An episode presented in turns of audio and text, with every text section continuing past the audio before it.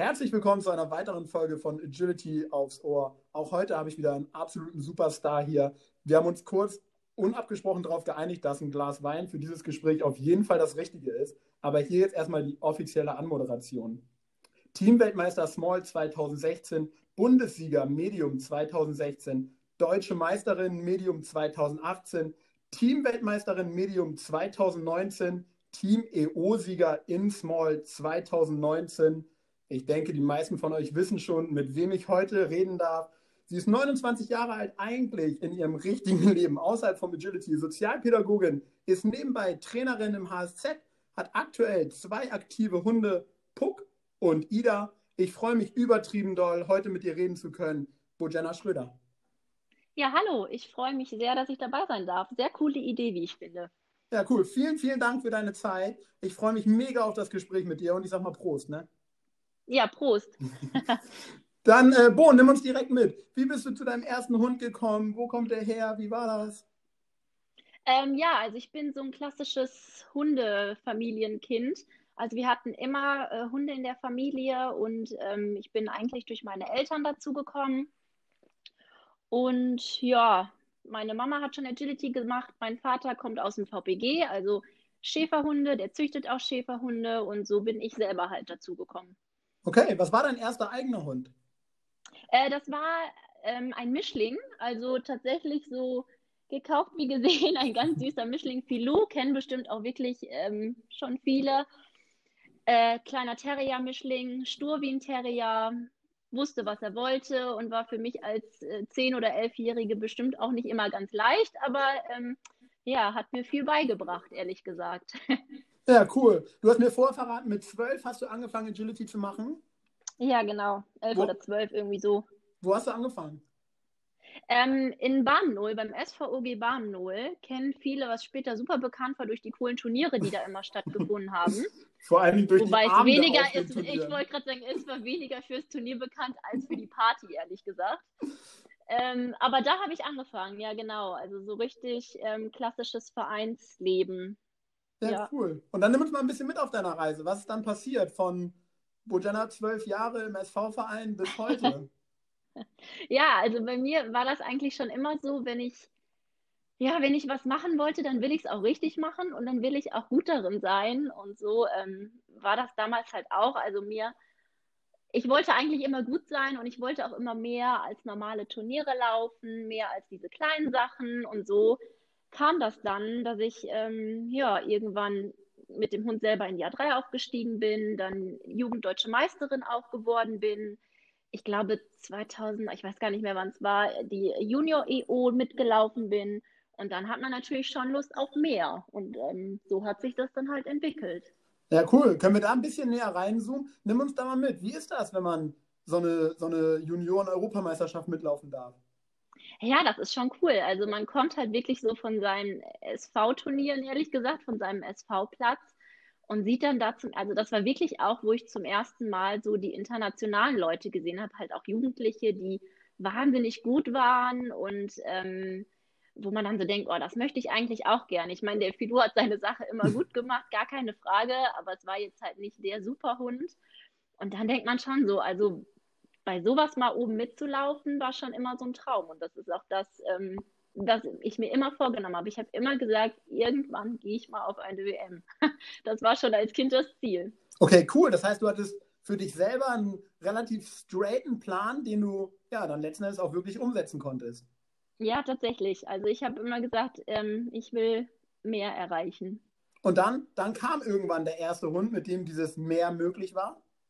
Mhm, ja, genau. Also ich habe dann, ähm, ich, Philo war auch ein Small-Hund und ich wollte gerne eigentlich bei Small immer bleiben und habe mich dann für einen Sheltie entschieden, der ähm, ach, relativ schwierig war tatsächlich am Anfang. Also den, ähm, ja, wer das kennt, der weiß, dass Shelties so ein bisschen anders sind als Terrier, ehrlich gesagt. Also ich war wirklich was Härteres gewohnt.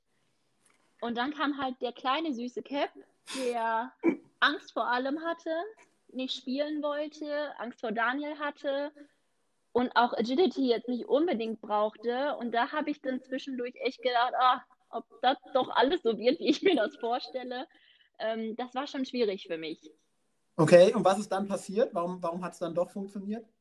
Ich habe mich zum Affen gemacht für diesen Hund. Ähm, ich habe mich wirklich Oh, darf ich kurz reingehangen, darf ich kurz, ja, kannst du den Satz nochmal wiederholen, weil ich glaube, das ist echt das, so erlebe ich es immer wieder. Wir Trainer sagen das immer wieder und ich glaube, das jetzt nochmal aus deinem Mund ist echt Gold wert. ja, das ist so. Ich habe mich für diesen Hund zum Affen gemacht. Ich habe sämtliche Kuscheltierspielzeuge, mit denen ich niemals, wie gesagt, ich komme wirklich aus einer VPG-Familie, das muss ich auch nochmal so sagen, mit denen ich eigentlich niemals rumlaufen würde. So ein Kuschelbärchen, weil er es gut fand und bin vor ihm rumgerannt und habe mir Mühe gegeben und habe auch geheult ohne Ende, ehrlich gesagt. Aber ähm, ja, er war nun mal da und er war, wie er ist und ich habe versucht, das Beste daraus zu machen. Wie cool, ey. Zwei Sachen, die ich da raushöre. Du hast den Hund genauso angenommen, wie er ist. Der wurde nicht zur Ja, Seite geschoben, es wurde nicht der nächste gekauft, sondern du bist da in die Arbeit gegangen und hast gesagt, ja, okay, das wird mein Teampartner, ja. irgendwie kriegen wir das hin. Ja, das ist so und das würde ich auch immer so machen. Und das finde ich auch super wichtig, weil es ist, ja, jeder Hund ist so, wie er ist. Und ähm, also ich sehe es auch als meine Aufgabe, das Beste rauszuholen. Top. Ja, Alleine jetzt hat es sich schon gelohnt, dass du hier bist. Vielen, vielen Dank für die Aussagen bisher ja, gerne, Dann ist gerne. irgendwann der Knoten geplatzt. Nimm uns da mal mit hin. Ja, ja, tatsächlich. Also ich habe, wie gesagt, ich habe äh, alles versucht und irgendwie, ja, mit der Zeit wurde es einfach immer besser. Also ich habe echt viel Arbeit reingesteckt und es hat sich einfach irgendwann ausgezahlt. Und klar, er war jetzt nie der Überhund, aber irgendwann war es dann tatsächlich so weit, dass wir ähm, auf eine WM, äh, WM fahren durften. Also er hat es irgendwie geschafft, den Spaß daran zu finden. Er liebt mittlerweile andere Leute, er macht es auch gerne. Und ähm, dann sind wir, ich glaube 2014 war es, zum ersten Mal auf die WM nach Italien gefahren. Ja, cool. Spulen wir ein ganz kleines bisschen zurück. Jetzt stehst du da das erste Mal bei den WM-Qualis. Nimm uns mal damit rein. Ich glaube, Mhm. viele Leute wollen da hin und ne, wir erleben das heute. Glücklicherweise können wir das über Kameras mitverfolgen oder man kann in die Hallen fahren, dazu gucken. Aber wie ist es als Starter in der Woche davor, du weißt, boah, dieses Turnier ist doch irgendwie ein bisschen anders als alle anderen. Mhm. Also ich muss ganz ehrlich sagen, für mich sind damals wie heute die WM-Qualis der Horror. Ich hasse es. Ich Okay. äh, verstehe ich wirklich, also ich weiß, dass viele sich darauf freuen und es ist ja auch eine super Veranstaltung, aber für mich ist es wirklich Horror, weil ich mir selber einfach auch Druck mache, weil ich gut sein will und weil ich das schaffen will. Und ich bin wirklich nach so einem Wochenende einfach froh, wenn es wieder vorbei ist. Also ich, ähm, ja, es ist aufregend, man, man misst sich mit den besten Teams aus Deutschland und denkt sich, oh Gott, ich hätte selber nie gedacht, dass ich mal hier stehe und dann ist es plötzlich so. Und es, ich muss aber auch sagen, wenn man dann schon einmal auf der WM war, weiß man auch, was man zu verlieren hat. Also ich glaube, ich war im ersten Jahr so ein bisschen unbedacht einfach Ja. und habe mir nicht, also klar, ich wusste, was ich kann, aber ich habe gedacht, schaust du mal, wofür es reicht. Ja, und dann ähm, standen wir da plötzlich. Ja, cool. Jetzt spulen wir mal zwei Jahre vor. Dann war 2016. Da war es dann ein bisschen mehr als die reine Teilnahme an der WM.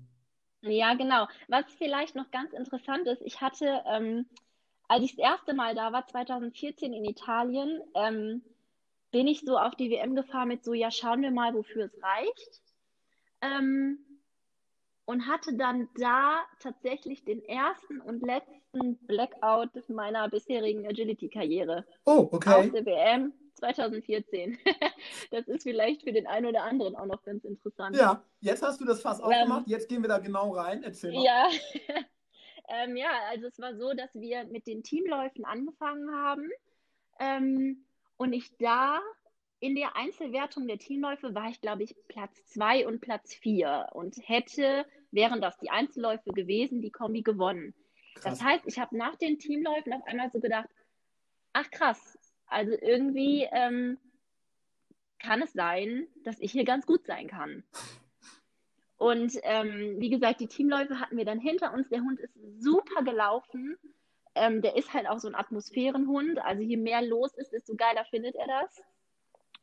Und ähm, ja, dann kamen die Einzelläufe und ich bin wirklich mit diesem Gefühl und auch dem Druck im Nachhinein an den Start gegangen, dass ich gedacht habe, du kannst gewinnen und du kannst dich auf jeden Fall platzieren.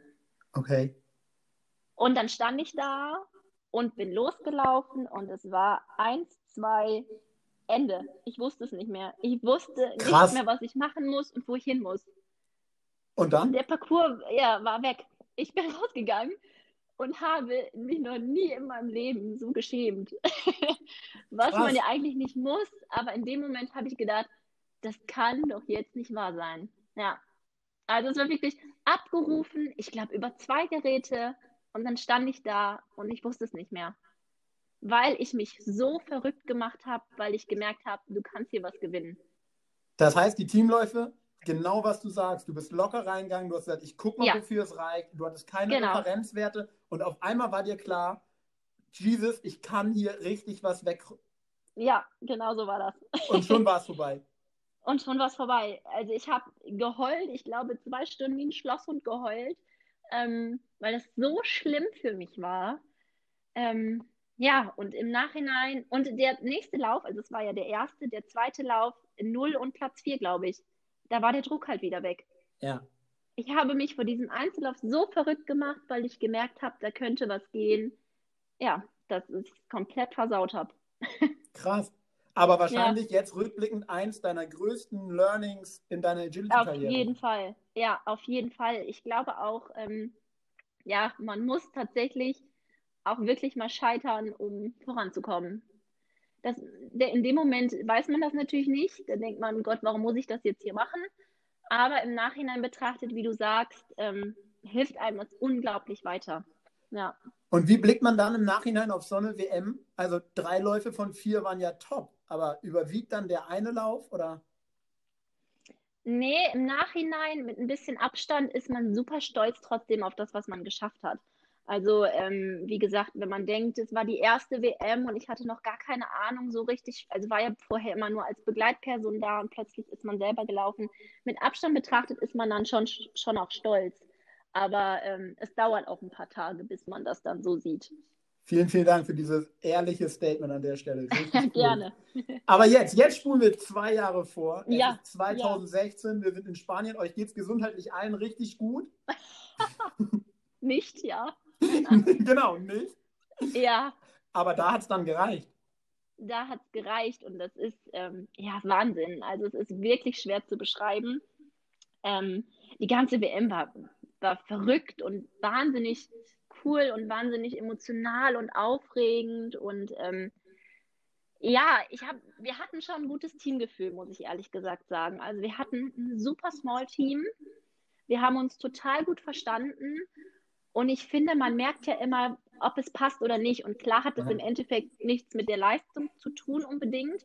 Aber trotzdem merkt man ja, ob es passt im Team. Und das war in diesem Team auf jeden Fall so. Wir hatten super viel Spaß zusammen. Und dann, ähm, ja, dass das dann auch noch reicht, ist mega cool einfach gewesen. Kannst du uns da ein bisschen mehr mit reinnehmen, Bo? Wie ist das? Jetzt steht in Dortmund das Team fest. Ähm, und jetzt mal für die ganze Community so, was passiert danach? Also für uns alle endet es ja dann an der Stelle, aber für euch fängt die Mhm. Arbeit dann ja erst an. Ja, ja, das ist dann so, ähm, also direkt im Anschluss an Dortmund ist direkt immer eine kurze Besprechung, wo halt so ein paar Sachen vorgegeben werden, ähm, wo die WM stattfindet, wie man anreisen kann und so weiter und so fort. Dann ist ähm, meistens im August oder September ein Teamtraining, da trifft sich dann die ganze Nationalmannschaft zum Training. Ähm, und Teambuilding auch. Also wir waren, keine Ahnung, schon im Kletterpark und haben verschiedene Sachen gemacht, abends zusammen gemütlich sitzen und so weiter. Ja, und dann ähm, geht es irgendwann los Richtung WM, entweder mit Bus oder jeder einzeln. Das liegt halt immer daran, wo man hin muss. Ähm, und dann trifft man sich da montags im Hotel und dann geht es donnerstags los. Okay, nimm uns da mal mit rein. Was passiert dann an so einem Donnerstag? Ähm, ich hat sich ehrlich gesagt in den Jahren so ein bisschen geändert. Früher war es, glaube ich, so, dass mittwochs der ähm, Wettcheck und das Training war. Das heißt, ähm, du gehst mit den Hunden, fährst du morgens zur Halle, die werden alle einmal gecheckt, die Impfausweise werden kontrolliert, sowas alles. Und dann gibt es ein Training, das ist meistens relativ kurz und das ist wirklich alles genau getimed, also von Minute zu Minute jedes Team hat so und so viele Minuten oder jede Nation. Da kannst du einmal, es geht nur darum, dass der Hund wirklich einmal die Halle kennenlernt, den Boden, die Geräte, dass er einfach sich so ein bisschen, man sich selbst und den Hund so ein bisschen besser einschätzen kann. Das sind meistens nur 10, 15 Minuten. Und dann ist ähm, donnerstags nachmittags ist es jetzt mittlerweile so, dass dann die Eröffnungsfeier ist. Da geht es dann los mit dem offiziellen Teil. Jetzt kannte man dich ja schon. Ist es ein anderes Hm. Gefühl, wenn man nicht mehr das erste Mal da ist? Also man selber ist ein bisschen entspannter, finde ich, ähm, weil man es einfach alles schon mal mitgemacht hat. Aber es ist, ja, es ist schon was anderes als beim ersten Mal, aber man fühlt sich wohler, weil man weiß, was kommt und weil man es alles schon kennt. Also es ist jetzt nicht schlimmer oder so. Ich fand jetzt nicht, dass der Druck größer war, eher entspannter. Okay. Dann kommt es irgendwann zu dem ersten Teamlauf. Mhm. Ähm, ich muss gestehen, ich weiß gar nicht mehr so genau, wie es war. Ich glaube, dass wir den gewonnen oder auf jeden Fall platziert haben. Ähm, ach so, was vielleicht, was ich immer noch ganz spannend finde, ist, dass man diese Reihenfolge ja festlegen muss, wer wann startet. Ja, wie macht man das? Ja, das äh, ist so ein bisschen unterschiedlich von, von Team zu Team auch. Wir hatten das, glaube ich, so gemacht. Jetzt lass mich nicht lügen. Ich war die dritte. Also wir machen es immer so, oder wenn ich irgendwo im Team bin, versuche ich das immer so vorzuschlagen, dass der erfahrenste und sicherste zum Schluss läuft, weil der natürlich einfach dem größten Druck ausgesetzt Ja. ist. Ne, das war bei uns ohne Frage Tobias, weil er das einfach gefühlt schon 100 Jahre macht und weil man auch und weil man auch weiß, dass es kann. Ne, also man weiß natürlich auch, der kann mit so einem Druck einfach umgehen.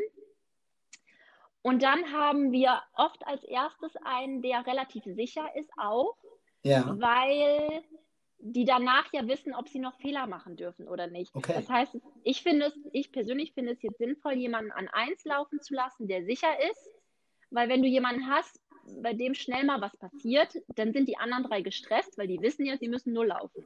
Ja. Weißt du? Ja. So war der Gedanke. Und ich muss allerdings gestehen, dass ich nicht mehr weiß, ob ich in Spanien als erstes oder als drittes gelaufen bin. Auf jeden Ähm, Fall wart ihr relativ gut. Richtig, genau. Also wir waren 3-0er nach dem ersten Lauf und damit dann auf jeden Fall platziert, meine ich, ja. Und dann, was passiert dann in dieser Zeit bis zu dem zweiten Lauf? Setzt man sich da Ähm, entspannt irgendwo hin, trinkt eine Cola und denkt man sich, Mensch, war schon ganz nice, aber Ja, tatsächlich. Also Ja? bei mir ist das so. Ja, du Okay. bist dann gelaufen und dann ist erstmal erstmal geschafft. Du kannst dich freuen, du kannst es feiern. Ähm, und du bist wirklich erstmal, oder ich bin zumindest dann erstmal relativ entspannt bis zum nächsten Start, ja. und dann kommt Und der nächste dann- Start, der findet in genau. umgekehrter Reihenfolge statt. Richtig, genau. Und dann kommt halt der nächste Start und ähm, ist umgekehrt und dann denkst du irgendwann, je näher der Start kommt, ich falle gleich in Ohnmacht oder ich sterbe oder irgendwas Schlimmes Wo, wo seid ihr denn bis dahin? Wir vom, vom, vom Laptop oder auf der Tribüne, wir sehen euch ja gar nicht. Doch, wir sind auch auf der Tribüne meistens. Okay. Also bis kurz vorher tatsächlich, also ich sage jetzt mal, keine Ahnung, bis zehn Teams vorher oder so oder bis Ja. fünf Teams sind wir auch auf der Tribüne. Wir haben meistens einen abgesperrten Bereich, wo wir sitzen. Und da sitzen wir wirklich auch relativ entspannt und schauen zu. Und dann gehst du halt irgendwann los, gehst nochmal Gassi, gehst in Richtung deines Hundes, gehst den aufwärmen. Und meistens ist man dann, und das finde ich ist einfach der krasseste Moment, in so Katakomben oder auf jeden Fall in irgendwelchen Gängen unterhalb der Halle, wo du oben alles hörst. Okay. Das heißt, du hörst die Jubeln, du hörst die O-Rufe und A-Rufe. Und das ist der Moment, wo du so denkst, also das ist auch die Zeit, die man nicht haben will. Also ich würde am liebsten losgehen und laufen. Und nicht zehn Minuten in diesen Gängen stehen und warten, bis ich endlich dran bin. Das macht mich wahnsinnig. Und dann rutscht man quasi in diesem Gang immer weiter nach vorne Richtig, genau. und ja, irgendwann genau. Also, kommt man dann in diese Und Halle. irgendwann kommt man dann in die Halle. Da musst du ja, hast du ja meistens noch zwei, drei Teams vor dir. Und dann stehst du da und das ist, ähm, also es ist schon wirklich Wahnsinn. Das ist laut und es ist aufregend und man ist ja unter wahnsinnigem Adrenalin einfach. Wie, wie sehr ist man da noch beim Hund und wie sehr ist man mit sich selbst beschäftigt? Mm, Also ich muss sagen, ich bin schon sehr mit mir selbst beschäftigt, beziehungsweise bin froh, dass ich mich nicht um den Hund kümmern muss, weil dem reicht es zuzuschauen und zu bellen. In dem Fall. okay. Der braucht es zuzuschauen und zu bellen. Und ich kann dann in der Zeit nochmal den Parcours durchgehen oder einfach nochmal so ein bisschen runterkommen. Was jetzt nicht heißt, dass ich den da komplett vernachlässige, aber ich weiß, wenn er zuschaut und bellt, ist er glücklich. Ist gut, genau, das ist gut für ihn. Ähm, er weiß, was gleich kommt. Ich weiß, was gleich kommt. Und dann ähm, geht es irgendwann los, ja. Weißt du, an welcher Stelle du gelaufen bist bei diesem zweiten Lauf? Ähm, nee, leider nicht mehr tatsächlich. Okay, aber irgendwann kommt dann dieser Moment, wo der vierte von euch durchkommt und ja, du realisierst, ja. wir haben's. Ja, also ich glaube, ich bin tatsächlich als Erste gelaufen, weil ich relativ sicher war. Und es war so, dass ich meine, ich war null. Dann ähm, hatte jemand einen Fehler. Und dann weißt du ja, die letzten zwei, und du weißt ja auch, was die Teams vor dir gelaufen sind. Ja. Das heißt, du weißt, was du schaffen musst. Und du weißt auch, dass du bei einem Fehler weg bist. Also heißt, du stehst da echt und denkst, es ist jetzt entweder alles oder nichts. Und das ähm, ist schon krass. Und was ja. hat sich da verändert von 2014 bis 2016 bei dir, wo du weißt, was 2014 passiert ist, weil du dir genau diesen Druck gemacht hast? Ich glaube, ich habe es geschafft, mich auf das zu verlassen, was ich kann. Ich wusste, was ich kann, ich wusste, was der Hund kann, ich, ich weiß auch, was er nicht kann. Also kann ich dem entgegenwirken ich weiß, was seine Schwächen und Stärken sind. Und das habe ich geschafft, ähm, im Laufe der Zeit, in dem ich mit ihm gelaufen bin, umzusetzen und herauszufinden. Okay. Der hat auch ähm, in, an keiner EO und keiner WM, in keinem Teamlauf je einen Fehler gehabt. Egal ob im Vorläufen oder im Finale. Nie. Krass. Das ist krass. Das find, also, ja, genau. Ich habe da letztens mal so drüber nachgedacht und habe gedacht, Wahnsinn, was dieser Hund, der am Anfang nicht mal mit mir laufen wollte, am Ende geleistet hat. Also wirklich verrückt. Krass, richtig krass. Und ich muss auch sagen, es ist auch ein gutes Gefühl, wenn du selbst nur gelaufen bist und du weißt, es kommt nur noch Tobi und er macht das schon. das war auch wirklich einfach immer eine gute Kombination, das muss ich auch einfach so sagen, ja. Das heißt, dann steht ihr drei da und ihr guckt da rein und ihr seht ihn und jetzt ja. kommt er auf die letzte Hürde ja. zu und dann springt ja. der Hund die Stange, bleibt liegen. Ja. Bam. Und du denkst so, krass, jetzt bin ich Weltmeister. Ja, Wahnsinn. und was passiert dann? Klar, Siegerehrung und alles. Aber was passiert, was wir nicht sehen? Wie viele Nachrichten kriegt man da auf einmal? Ja, super viele. Also man kann es dann kaum glauben, wie viele Menschen einem schreiben und wie viele sich freuen.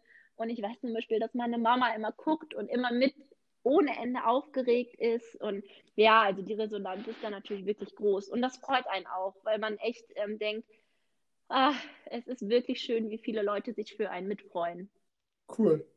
Sehr, sehr cool. Vielen, vielen Dank, dass du uns das so krass gerade mit reingenommen hast. Ich glaube, das ist für viele ja, Leute richtig gerne. interessant gewesen.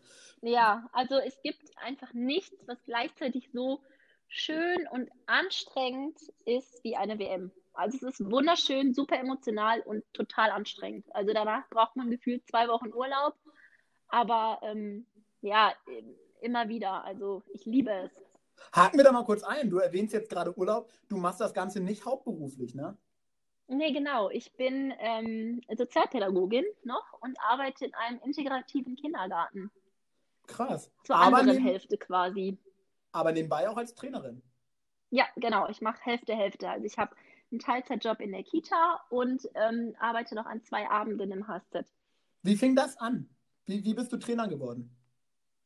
Mm, das war ich tatsächlich auch schon damals in 0 im Verein. Also erst habe ich so Welpenschule mitgemacht und so und habe dann halt ähm, relativ schnell gemerkt, dass mir das Training geben auch Spaß macht und dass ich gut Sachen sehen kann. Und dann hat sich das halt irgendwie so entwickelt. Cool. Nimm uns mal mit in so ein Training. Wie ist so ein Training mit dir? Mm, ich glaube eigentlich immer lustig und entspannt. Ähm, ich gebe wirklich gerne Training und ich mag auch unheimlich meine Leute, die ich im Training habe. Ähm, und ich bin sehr ehrgeizig, was meine Leute angeht. Also mir ist es super wichtig, dass die gut werden. Okay. Und ich mache da jetzt auch keine Unterschiede, ob die mal auf eine WM wollen oder ob die mal auf eine Deutsche wollen oder ob die auch nur normale Turniere wollen oder ob die auch gar keine Turniere wollen. Ich ähm, versuche trotzdem alle gleich gut auszubilden quasi, egal was die Leute erreichen wollen. Sehr, sehr cool, sehr, sehr cool. Wo sind deine Schwerpunkte im Training? Mm, ich würde gar nicht sagen, dass ich bestimmte Schwerpunkte habe. ich versuche einfach, ja, das Beste aus den Leuten, die bei mir sind, rauszuholen. Also ich stelle, wie gesagt, ich stelle meine Wege nach Gefühl. Ja. Das kann mal ein bisschen verrückt sein, kann auch, ja, kann auch was sein, was man jetzt nicht mal unbedingt auf dem Turnier stehen hat.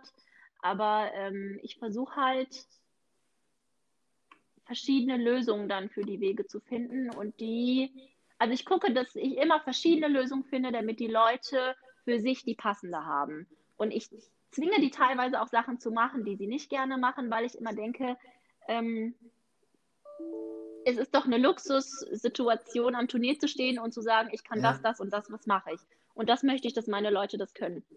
Cool. Du gibst auch Seminare, oder? Ja, ab und zu, also eher weniger mache ich aber durchaus auch, wenn das passt und wenn es ich, ist halt für mich immer schwieriger, ein bisschen ähm, weiterzufahren, dadurch, dass ich halt montags morgens wieder arbeiten muss. Aber ähm, doch mache ich auch, ja. Nimm uns da mal mit rein. Ist ja schon ein Unterschied. Die Hunde baut man nicht von Anfang an auf. Die muss man relativ schnell die Teams innerhalb von wenigen Sekunden kennenlernen, um agieren zu können. Wo legst du da mhm. deine Schwerpunkte? Da versuche ich ähm, auch für jeden die beste Lösung zu finden. Also ich finde beim, beim Training im HZ zum Beispiel zwinge ich in Anführungsstrichen die Leute alles zu machen und alles auszuprobieren. Und ich finde auf dem Seminar versuche ich ein bisschen mehr zu gucken, ähm, für jeden die an der Stelle jetzt beste Lösung zu finden. Also klar, die sollen auch alles ausprobieren und alles mal machen, aber da sollen sie dann wirklich gucken, was, was ist für mich das Beste und einfach ja so ein bisschen neue Ideen, neue Impulse. Ich sage denen immer, ich würde so machen oder ähm, ich finde das am besten und gucke einfach, dass die Leute vielleicht so ein paar Sachen mitnehmen können, die sie vorher ja noch nicht wussten oder nicht so oft machen. Okay, cool, sehr cool. Seit ein paar Jahren hast du nicht mehr nur kleine Hunde, ja. sondern bist auch in Large unterwegs. Ja, ich freue mich. Wer oder was kam irgendwann mich. dazu? Ähm, ja, die Ida ist jetzt drei, hätte eigentlich dieses Jahr das erste Mal die WM-Qualis mitlaufen können, was ja leider jetzt flach gefallen ist. Ähm, aber ich wollte einfach gerne mal eine neue Herausforderung und wollte einfach mal was Neues probieren. Und dann ähm, habe ich mich halt dazu entschieden, es mal mit einem Border Collie auszuprobieren. Cool. Und wo sind die Unterschiede? Mm, also es ist anders auf jeden Fall. Ich finde es schwieriger tatsächlich. Ich finde es ein bisschen schwieriger mit Large zu laufen, weil einfach man mehr, man muss präziser und perfekter sein, also man selber. Bei so einem kleinen, jetzt mal grob gesagt, so ein Puck, den nimmst du einfach und du läufst mit ihm da durch, ohne groß über was nachzudenken, zum Beispiel ohne groß über Verleitungen nachzudenken. Ja. Ne, ist klar, gibt auch kleine Hunde, die für sowas anfällig sind, aber das ist nochmal was anderes. So ein Large wenn du schlecht machst, wird der Bogen halt direkt mal fünf Meter groß. Ja. Bei so einem kleinen kannst du das immer noch schneller mal retten. Also ich finde, man selber muss viel präziser und perfekter sein. Okay. Was aber auch Spaß macht. Cool. Und wenn du jetzt dich entscheiden müsstest, Small, Medium oder Large, wo schlägt ja, das Herz? Kann ich nicht entscheiden. Okay.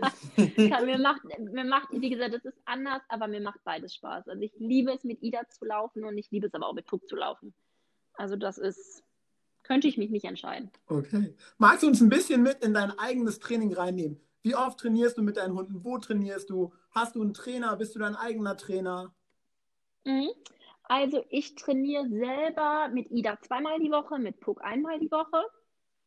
Also jetzt auch nicht übermäßig viel. Ehrlich gesagt, ich bin auch ein bisschen trainingsfaul, muss ich gestehen. Ähm, ich trainiere bei Daniel und Tobi. Okay. Also ja, Daniel und ich können gut zusammen trainieren. ich weiß, dass ich Oh, weiß, lass mich kurz einhaken. Nicht, vielleicht kennen nicht alle dich. Sag, ähm, sag, uns kurz, wer Daniel ist. Ach so, genau, ja, der Daniel ist mein Mann, mein Ehemann, macht selbst Agility, Weltmeister, Europameister, gefühlt auch schon alles gewonnen, was es so gibt. Geil, und wir tailoren ähm, an der Stelle mal ein bisschen, auch irgendwann Gast hier in diesem Podcast. Ja, genau, genau. Ähm, und wir können eigentlich gut zusammen trainieren. Also ich weiß ja, dass oft kann man das ja mit seinem Partner nicht so gut. Ich weiß, dass ganz viele Partner das nicht können, mhm. weil man sich ja irgendwie auch so nah ist und keine Ahnung. Aber ich trainiere, ähm, wir können das ganz gut. Ich trainiere bei Daniel und bei Tobi. Und klar, wenn ich jetzt mal ähm, was nachtrainieren will oder wenn mir was nicht so gut gefällt oder ich habe das Gefühl, ich muss da noch mal ein bisschen was machen, trainiere ich auch durchaus schon mal was für mich alleine. Aber ich brauche schon auch feste Gruppen, weil ich mich sonst schlecht aufraffen kann, muss ich gestehen. Okay. Also würde ich nur für, würde ich nur für mich trainieren, würde ich es wahrscheinlich wirklich selten machen. Deswegen habe ich beide gebeten, mich in feste Gruppen zu tun, wo ich quasi gezwungen bin, hinzugehen. ja. Sehr cool. Auf was legst du Wert bei deinen eigenen Hunden? Mm. Also ich will natürlich, dass sie das mit Freude machen, dass sie, ja, das, das, das ist schwer zu erklären. Mir ist es wichtig, dass sie, dass sie in, im Training schon auch alles geben. Mhm. Und ich versuche immer Sachen, die nicht so gut geklappt haben, mir quasi zu merken und daran zu arbeiten. Also wenn ich jetzt in einem Training merke, ah, sie hat, keine Ahnung, fünfmal Slalom falsch gemacht, muss ich wohl den Slalom nochmal einzeln trainieren. Ich versuche dann immer, oder auch an Turnieren, wenn ich ein Turnier gelaufen bin und da haben Sachen nicht gut geklappt, ähm, versuche ich immer das auszutrainieren, damit, mir, damit ich mich darauf verlassen kann. Okay. Weil ich finde immer, ähm, je verlässlicher der Hund ist, desto einfacher ist es ja später auch Turniere und Qualis und sowas zu laufen. Cool. Filmst du dich selber viel ja. beim Training? Gar nicht, ehrlich gesagt. Ich filme mich noch nicht mal bei Turnieren.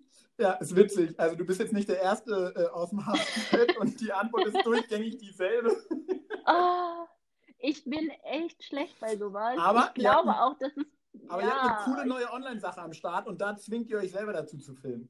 Richtig, genau. Nimm uns da mal mit ja, rein. Was habt ihr da? Ja, wir haben ähm, Watch Our Training gegründet, also Nadine, Alzu, Tobias Wüst, Daniel und ich und haben ähm, uns selbst beim Training gefilmt und stellen den Leuten das zur Verfügung, sich das anzuschauen. Einfach weil ich weiß, dass viele nicht so die Möglichkeit haben, zu ähm, Trainings zu fahren, gerade im Moment nicht, keine Seminare zu besuchen.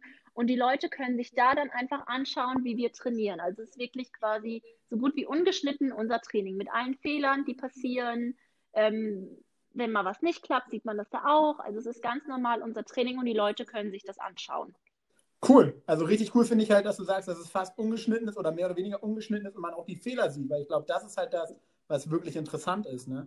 Ja, genau. Also man sieht dann auch da zum Beispiel, wie wir damit umgehen, wenn fünfmal hintereinander eine Hand nicht klappt, zum Beispiel. Dann legt man noch mal, der eine legt noch mal einen Ball hin, der andere macht so. Also das sieht man da dann auch noch mal.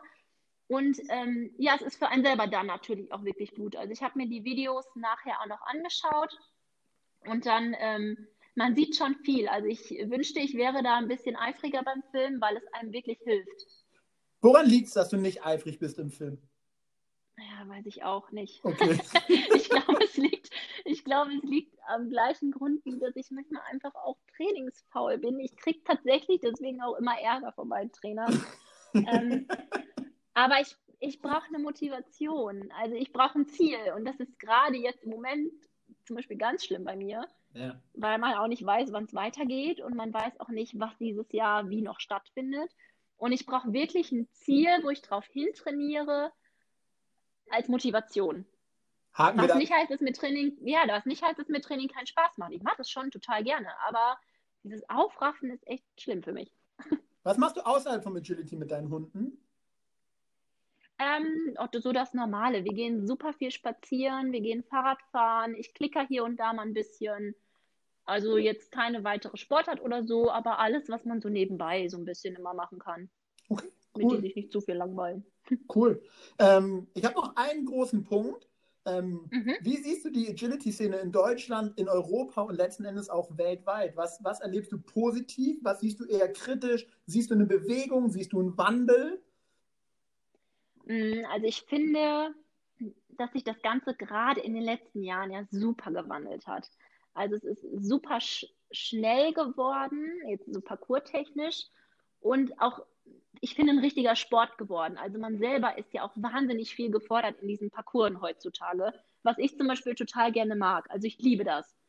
Ich finde das richtig, richtig spannend, dass man selber auch eine Fitness, eine gewisse mitbringen muss, aber trotzdem hat man ja immer noch die Möglichkeit, Dinge auch anders zu lösen. Also wenn ich jetzt, ich habe ja klar auch ähm, nicht so laufstarke Leute bei mir zum Beispiel im Training. Ähm, es gibt trotzdem ja immer eine andere Möglichkeit. Und ich finde diese Entwicklung, dass selbst man selbst ein bisschen tun muss oder man halt besser ausbilden muss, finde ich super spannend. Birgt natürlich auch immer so ein bisschen diese Gefahr von diesem höher, schneller, weiter. Also man liest ja immer, wo soll das alles noch hinführen mhm. und so weiter und so fort. Ich sehe das eigentlich eher positiv, weil ich finde, man hat nie so viel auf Gesundheit der Hunde geachtet. Ich glaube, vor zehn Jahren war noch keiner so oft beim Physiotherapeuten oder bei der Chiro wie die Sportler heutzutage. Es wird auf schonende ähm, Führweisen geachtet. Also ich finde, dass sich das Ganze eigentlich hauptsächlich positiv entwickelt hat. So man, hat keine bis... uneben, ja, man hat keine unebenen Wiesen ja. mehr oder nur noch selten, wo man lauft. Man kann nur noch in Hallen laufen, wenn man das möchte. Ähm, von daher finde ich die Entwicklung eigentlich eher positiv. Gibt es was, was du kritisch betrachtest oder? Ja, was halt immer ein Thema ist, was aber, glaube ich, nicht an der Entwicklung liegt, sondern was auch immer schon Thema war, ist natürlich zu frühes Anfangen und zu viel trainieren. Also wenn ich sehe, keine Ahnung, dass Hunde mit, weiß ich nicht wie viele Wochen oder Monaten, was die teilweise schon können, ähm, da denke ich dann immer, das muss natürlich überhaupt nicht sein. Und auch zu viel zu trainieren, im Endeffekt schadet es so eh nur dem Hund. Also ich glaube, mhm. Dass ähm, ein gezielteres, gutes Training nicht viel sein muss. Also jemand, der Gefühl für sich hat, Gefühl für seinen Hund hat und ein bisschen Ahnung von dem, was er tut, der kommt auch ohne viel Training weit. Und In das ist das Einzige, was ich so ein bisschen kritisch sehe, dass Leute halt versuchen, ja, auf Teufel komm raus, mit früh anfangen und viel trainieren, gut zu werden. Und das funktioniert meiner Meinung nach sowieso nicht. Bin ich komplett bei dir.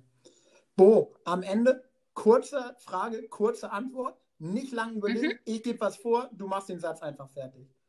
Agility okay. ist für mich äh, mein Hobby und schon auch meine Leidenschaft. Lieblingsgerät im Agility? Wenn er klappt, der Steg. Sehr gut. Mein Hund, meine Hunde sind für mich? Ähm, ein fester Teil meines Lebens. Der wichtigste Satz, den ich je im Training gehört habe. Ja, ist einer, den ich auch selber immer sage. Du musst es einfach machen. Geilo, sehr, sehr cool. Agility in Deutschland wird sich in den nächsten fünf Jahren? Ich glaube nicht mehr großartig verändern. Ich glaube, wir sind schon ziemlich da, wo wir jetzt so sind. Ja. Letzte Sache. Was ich gerne jedem Agisportler sagen würde. Bleibt entspannt, Leute, es ist nur Agility.